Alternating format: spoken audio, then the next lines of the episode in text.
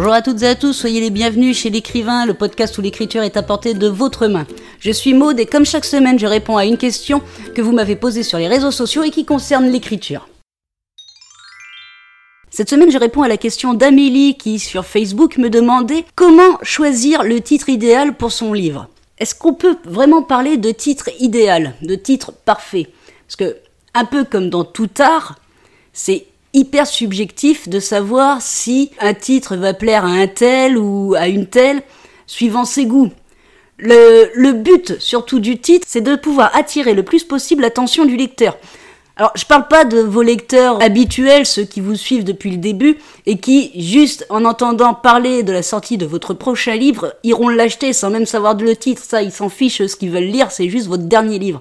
Non, je parle de ceux qui, quand ils sont dans une librairie, quand ils sont dans, dans un magasin culturel, ceux qui vont devoir euh, trouver un livre, mais qui savent pas exactement ce qu'ils veulent, donc il faut que votre titre les attire. Pour avoir un bon titre, on va plutôt parler de bon titre que de titre idéal d'ailleurs. Pour avoir un bon titre, il faut que, ça soit attirant pour un potentiel lecteur. Il faut que ça puisse l'aiguiller dans sa recherche, mais il faut pas non plus que ça dévoile tout votre livre. Donc, pour un, titre idéal, ce qu'il faut, c'est euh, déjà essayer de, on va coller au plus près de votre genre littéraire. Par exemple, si vous prenez euh, un livre de science-fiction, peut-être qu'un titre qui fasse un peu plus science-fiction, ça attirera plus ceux qui aiment ce genre de, littérature. Euh, pour ceux qui ont des livres, euh, vous savez ce qu'on appelle les feel good.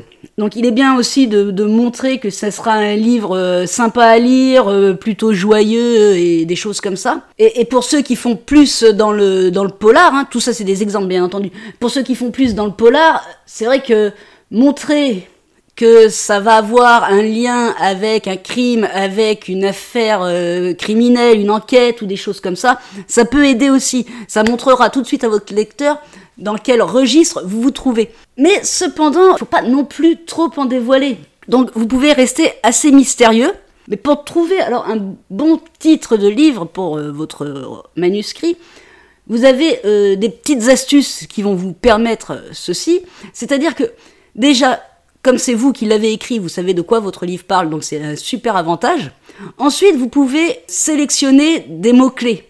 On va reprendre un peu l'exemple du polar. Vous pouvez toujours sélectionner, euh, suivant quel genre de polar, s'il y a des crimes, donc vous pouvez mettre une liste de mots avec crime, meurtre, coupable, enfin tous ces genres de mots que vous avez dans votre livre et qui sont quand même euh, euh, des, mots-clés recherchés dans le style polar.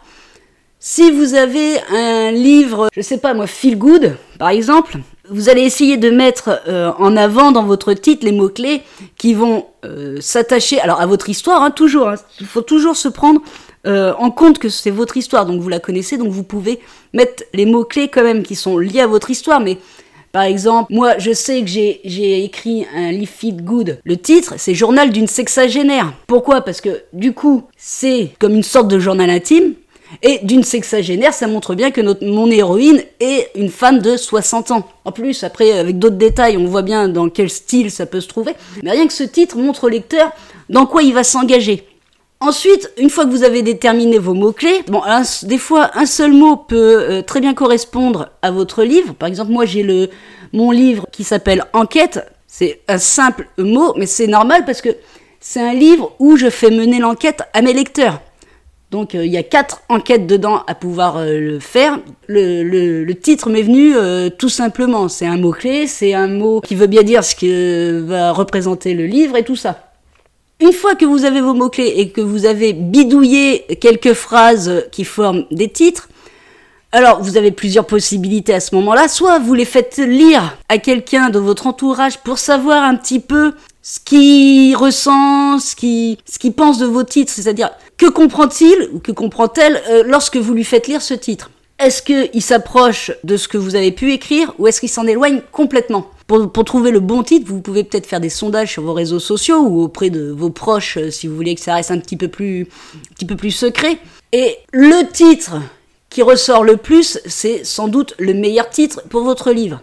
Voilà ce que je peux vous dire sur les titres.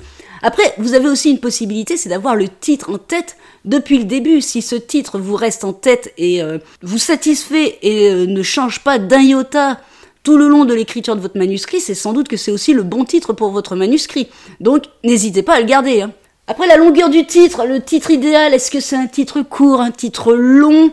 Ça, c'est un peu comme euh, vous le sentez vous. C'est un peu comme ce que vous avez envie de faire comprendre à votre lecteur.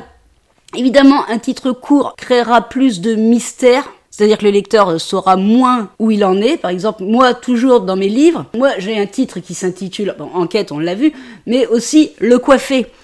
Alors, Le coiffé, ça a un lien avec mon histoire, mais ça reste hyper mystérieux. le, potentiel lecteur qui voit ce titre se demande de quoi ça va parler. Donc, il va être attiré, il va au moins lire le quatrième de couverture pour savoir un petit peu si c'est le style qu'il aime.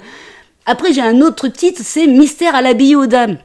Alors là, il est beaucoup plus orienté, parce qu'on sait que ça va être des choses mystérieuses qui vont se passer dans une abbaye. C'est l'abbaye aux dames de, Sainte, entre autres.